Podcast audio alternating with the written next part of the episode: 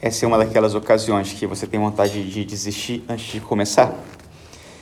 O que, que a gente pode falar sobre a Eucaristia? É, o seu objetivo aqui foi convencer alguém de que a Eucaristia é o corpo e o sangue do Senhor. O que, que se pode dizer? Se o objetivo aqui for dizer, ou for expressar quão grande é esse mistério, o que, que se pode dizer? Dá vontade de dizer, Senhor, então vai, se vira você, eu vou sentar quietinho ali e diga o que você quiser a cada um do jeito que você quiser, inclusive a mim. Mas enfim, é obrigatório fazer mídia.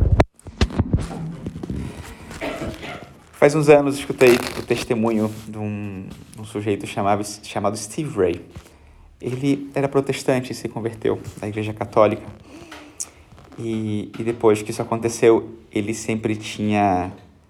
Ele evitava ver os colegas dele da, da igreja evangélica. E um dia não teve jeito, ele estava andando pela calçada e se encontrou, e o, veio, o sujeito veio na direção dele e se cumprimentaram, né? E ele sabia que o cara ia provocar ele. Né? Então, o rapaz pergunta para ele: Steve, que tinha pergunta para fazer para você? Se realmente a Eucaristia é o corpo de Jesus Cristo, se nós o colocássemos no microscópio, seríamos capazes de ver a divindade de Cristo? Pensando, o que, que eu vou dizer, né? É claro que não. E ele falou assim: Ah, mas se você pegasse um pedacinho da pele de nosso Senhor Jesus Cristo, enquanto ele passava por esse mundo, e colocasse no microscópio, você veria a divindade de Jesus Cristo? É verdade. Tampouco. Não é o microscópio. É a fé. Nós hoje que celebramos Corpus Christi, agradecemos o dom da fé, pela qual nós podemos nos colocar na presença do Senhor para receber o maior de todos os dons, que é a Eucaristia. que nós não cremos porque alguém nos tenha dito, mas porque Deus mesmo colocou dentro do nosso coração, na nossa alma, a fé, para que nós nos aproximássemos do Senhor sabendo que é Ele, e não um simples pedaço de pão ou um pouquinho de sangue. E ao mesmo tempo, hoje, nós agradecemos a falta de fé daquele sacerdote, lá no século XIII, que um dia celebrou a Eucaristia se questionando se esse seria de verdade o corpo e o sangue do Senhor. E Deus lhe concedeu, ou nos concedeu, através dele, aquele dom de dizer: sou eu. Através do sangue, através de um pedacinho de carne, que até hoje você pode ir ao Orvieto, lá na Basílica, e na Catedral de Orvieto, e ver lá aquele pedacinho de pano com aquele pedaço né, com aquele sangue manchando aquele pano e dizer: Ah, olha só, é para mim. Faz 800 anos, né? E é para mim esse dom, para que eu não me esqueça. Mas ainda assim, eu peço ao Senhor hoje não precisar daquele dom. Eu peço ao Senhor, o primeiro dos dons, a fé, para dizer: a fé me basta. para que nós vivamos né, esse encontro com o Senhor, nós precisamos da fé. Porque ainda assim, nenhum microscópio vai poder nos provar que a Eucaristia é o corpo do Senhor. E é interessante a dinâmica dessa relação com o Senhor. E para essa dinâmica, e para esse encontro, e para essa relação com Ele, Ele nos deu não só um, mas três dons, que são as virtudes teologais. Para estar aqui, nós precisamos dessas virtudes.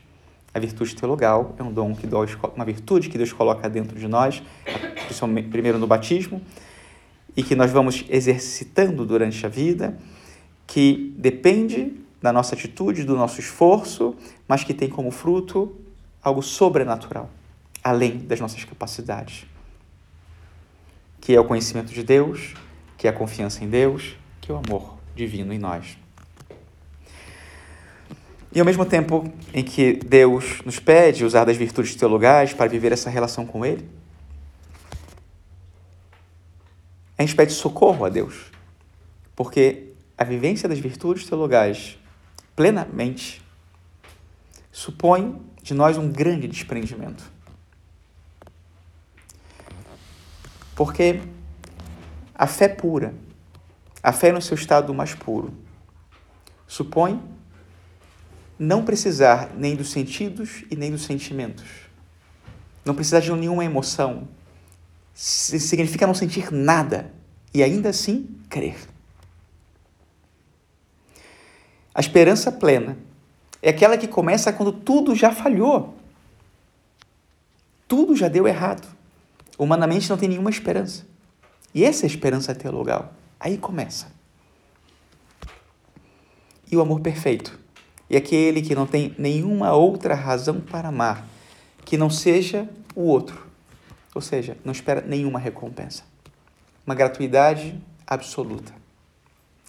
Tudo isso para que nós recebamos o pão do céu. Esse pão que, quando mais nada pode saciar a nossa alma ou a nossa humanidade, então nós podemos receber desse pão. Então estamos prontos para isso.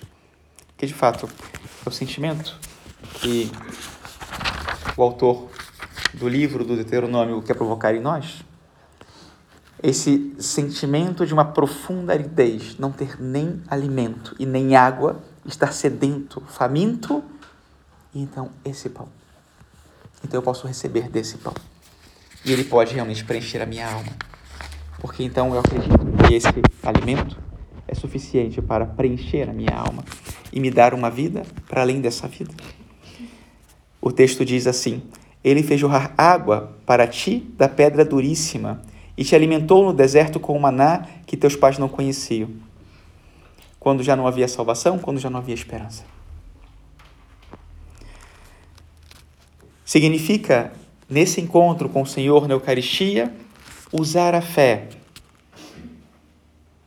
para olhar. Não temer olhar para o altar, quando o sacerdote elevar o pão. Não temer olhar. Não temer o que nós vamos ver, o que nós vamos encontrar aqui. Me lembro do, do padre que tinha na minha paróquia, que antes da consagração ele dizia: olhem para cá, olhem, olhem. E não confiem só nos seus olhos, confiem nos seus ouvidos. Isso é Santo Tomás. Este é meu corpo, este é meu sangue. Nessas palavras está a verdade sobre quem vemos, sobre quem está aqui. Depois usar a esperança para confiar no Deus que pronuncia essas palavras, no Todo-Poderoso, que por seu, por seu poder e por seu amor se apresenta frágil, mais frágil do que na cruz. E confiar que o seu amor na Eucaristia é suficiente para preencher o nosso coração.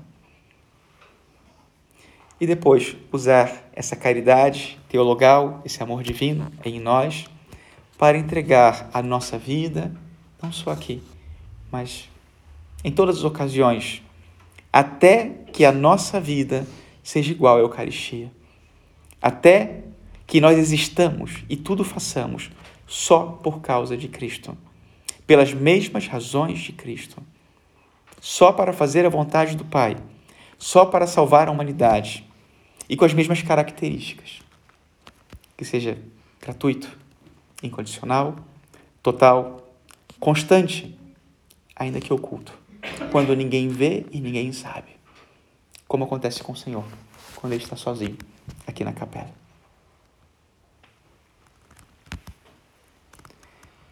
A Eucaristia é o corpo de Cristo. Se nós cremos, sabemos que é um pouco mais do que isso, ou que não é qualquer parte do corpo, é o coração de Cristo. Vocês sabem que os milagres eucarísticos, sempre que no microscópio se vê o que existe no milagre eucarístico, o que se detecta ali, o que se visualiza é um pedaço do coração. Não sei se algum milagre eucarístico não é assim, mas todos que eu conheço é assim.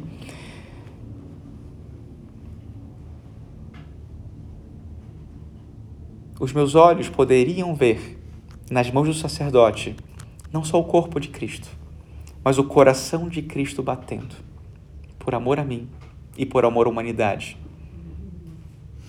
E é exatamente isso que significa. É exatamente esse o sentir de Cristo. O seu coração bate por mim, bate pela humanidade. E é isso que ele me chamou aqui para viver, para ver e para acolher.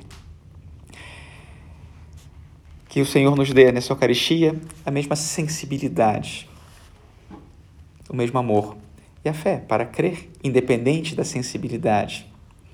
E que também nos conceda saber que se deve viver cada Eucaristia como se fosse a primeira, a última e a única. Isso nos ensina no seminário, né? sempre dizem, né? padre tem que celebrar a missa todos os dias, como se fosse a primeira, a última e a única. Porque a Eucaristia, de fato, é o único sacrifício de Cristo. E isso deveria fazer com que não nos contentássemos com só o encontro semanal. É muito pouco. E se tivesse que ser assim, só um encontro, cada dia meu coração deveria ansiar por esse encontro. Ou simplesmente por saber que nosso Senhor está ali para que eu vá até Ele. Ele está lá por mim. E cada vez que eu estiver aqui diante dele na Eucaristia, no sacrário, ou sobre o altar, ou na comunhão, tem algo que a gente deveria aprender a fazer muito contrário ao que a gente está acostumado a fazer todos os dias, que é correr. E fazer muitas coisas. E se preocupar com muitas coisas. Quando a gente está aqui, uma só coisa é necessária: estar. Permanecer na presença. Por isso é tão importante o silêncio da ação de graças. E, inclusive, o silêncio para além do silêncio. Não só o silêncio de não escutar nenhum som, mas o silêncio de não ter mais nada o que dizer ao Senhor. Para que, na mesma dinâmica da fé, da esperança e do amor, eu permita que, já quando faltam as palavras e os sentimentos e tudo, Ele comece a dizer e a fazer dentro de mim tudo aquilo que Ele mais deseja. Louvado seja nosso Senhor Jesus Cristo.